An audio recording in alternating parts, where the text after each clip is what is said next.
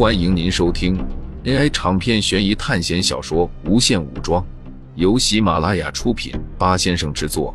点击订阅，第一时间收听精彩内容。听到关羽的话，苏哲对这次考试的世界力量体系又有了新的认识。存在于人们神话印象中的朱雀、玄武、青龙等神兽，居然在这个三国出现了。这次考试是类神话级别的难度了吧？兰可对苏哲说道。他的这段话没有引起关羽的注意，学校将一切不合理的对话全部模糊化处理了。是啊，我们现在的能力对付普通怪物还可以，但是遇到神兽，怕是要团灭。既然关羽作为解开了基因锁二阶的存在，都只是听说过，那么这些神兽起码都是基因锁三阶或者灵魂三阶。可是现在苏哲只是一阶，蓝可连基因锁都没有开启，这些神兽的封印会被打破吗？苏哲担忧的看着南皮城，那里有种灵魂悸动，让他隐隐感觉到不安。南皮城现在也被一团迷雾笼罩着，一点外露的痕迹都没有。根据关羽对于战场的描述，那个浓雾之中的人应该就是张良了。他仅仅凭借一个人的力量，就将一个城池范围隐藏起来，而且不止这样，他还在南皮城的周围几片地区都布置了这样的尸体大阵。真的是他一个人的力量吗？如果真是他一个人的力量，他灵魂锁到底解开了几阶？盗梦空间的主角科比，他是灵魂二阶，虽然有搅动整个天地的力量，但那是他的梦境，他的灵魂力量是用来维持第三层梦境的构造。要是把它放到现实，灵魂二阶的力量也不至于这么强大，除非张良已经达到了灵魂三阶。不然不可能这么恐怖。你们谁知道玄武的封印在大雪山的哪个地方？苏哲问道。这里距离大雪山太近了，从这里望过去，大雪山好像就在眼前。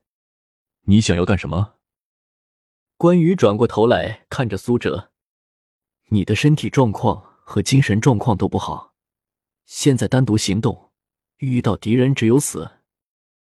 苏哲想了想，把自己的疑惑说了出来。他不知道关羽对于自己的基因锁力量是如何看待的，或者他知不知道基因锁这个概念。听了苏哲的话后，关羽说道：“你说的应该是武魂吧？觉醒了武魂的人会拥有超越常人的力量。我现在就是觉醒了二阶武魂。至于你说的张良，他应该也是二阶武魂。那么？”你见过那些觉醒二阶武魂的人，能制造这么强大的阵法吗？苏哲问道。关羽摇了摇头，说道：“不可能，就连张角都不可能。所以，我就怀疑，他是不是借用了某个东西的力量？”苏哲说道。“你的意思，是他在借用极北玄武的力量？”关羽眼神一凛。走，跟我来，我带你们去。关羽对苏哲和兰可说道。关羽放弃了去寻找刘备的想法，带着众人往大雪山跑过去。地势越来越高，温度越来越冷，针叶树木也开始稀疏，草地也渐渐消失，松软的冰原也开始结冰。众人行走到了一个巨大的冰封峡谷。苏哲站在一处开阔的地方，朝着一个方向看过去，那里就是玄冰窟所在的方向。没错，这座大雪山和玄冰窟背后的雪山是连绵在一起的。翻越几千米过去，就是玄冰窟。想到那诡异的冰川浮尸，还有那恐怖的黑水玄蛇，苏哲心里一阵冰寒。希望不要在这里遇到那种恐怖生物。苏哲故意将疑问说出来，就是带着可以说服关羽的目的。一个基因锁二阶的强大存在，在遇到怪物时能够安全的多。到至今为止，苏哲的力量已经超越了凡人。要是现在来一百个普通人，苏哲相信自己能轻松的杀掉他们。可是自己在现在这个三国场景的考试遇到的生物，要么就是差点把苏哲消化的巨型水妖，要么就是拍断雪山的雪熊王，要么就是制造千里浮尸的黑水玄蛇，就连一个黄巾军的小头目，都是解开了基因锁一阶的存在。我还是太弱了。苏哲自从来到了一级班，就失去了对比性，因为一级班的人本来就非常的弱。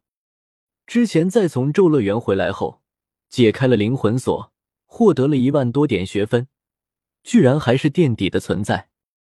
而且在从盗梦空间回来后，自己并没有使用补习卡，也就是说，S 级班的人在使用了补习卡。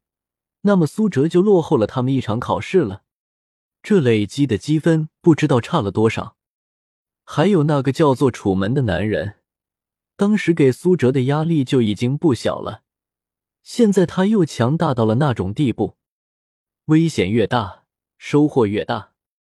苏哲不知道大雪山里面有什么，但是他知道肯定会有收获。解决了巨型水妖，获得新剑诀。饕餮之骨，还有牧童铃，遭遇了巨雪熊和战斗，捡到了一个武力值和智力值都非常高的副将。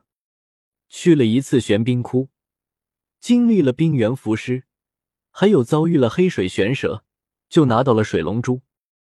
考试就是伴随着危险，为了变强，就要努力去寻找危险。如果仅仅是刻意躲避，那么可能你会保存生命。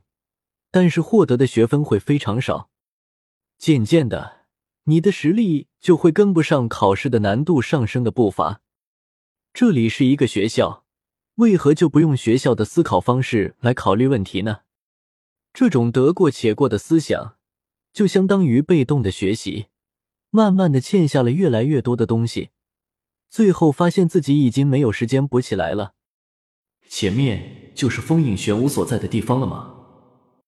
苏哲自言自语道，然后他转头看向关羽。之前他只是随意的提出，贺昭接了一段话，关羽就顺着这句话，然后带出了玄武神兽，之后就带着人来到这个地方了。这么巧合的吗？苏哲心中多了一丝顾虑。这是一个狭窄的冰川裂缝，如果不是刻意观察，这里就像一个很普通的险地。我也不确定这里是不是封印地，但是我感觉从这里传出了奇怪的波动。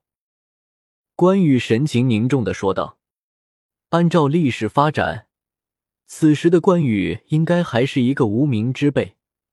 虽然带着兵，可是跟河北袁绍的文丑颜良没法比，就连统领潘凤都比关羽有名。关二爷在民间的印象，除了忠义豪气之外，”还有一种印象，就是傲气。那句“虎女焉能嫁犬子”，让孙权气的直接发兵荆州。一个人的气质和脾气很难改变。像关羽现在根本就不怎么理会兰可，尽管兰可是刘备阵营的人，但是关羽依然只是和他平和的说话，就像是对付普通士兵一样。但是对待苏哲就不同了。因为苏哲十分年轻，居然能够硬抗他的青龙斩，这让他对苏哲很有好感。这大概就是用实力说话吧。可是他不知道，苏哲在面对关羽的时候，已经是使用了最强的力量了。而且真的打起来，就算再次炸掉半位面戒指，也可能炸不死关羽。能炸死科比，那是因为半位面戒指的强大吸扯力。科比一个灵魂二阶的人，当然没有力量逃掉，但是关羽就不一定了，可能会把半个空间黑洞给砍成两半，因为那和真正的黑洞不同，那种黑洞只是能量载荷体，而真正的黑洞是崩塌体。冰川山谷，寒风呼啸，就像野兽在咆哮。南皮城的浓雾越来越浓密，已经延伸到了城外的树林。从苏哲这个高山角度看过去，更显得怪异。但是苏哲没看见的是，这些真实的迷雾在经过那些死掉的黄巾军尸体时，这些尸体慢慢的站了起来。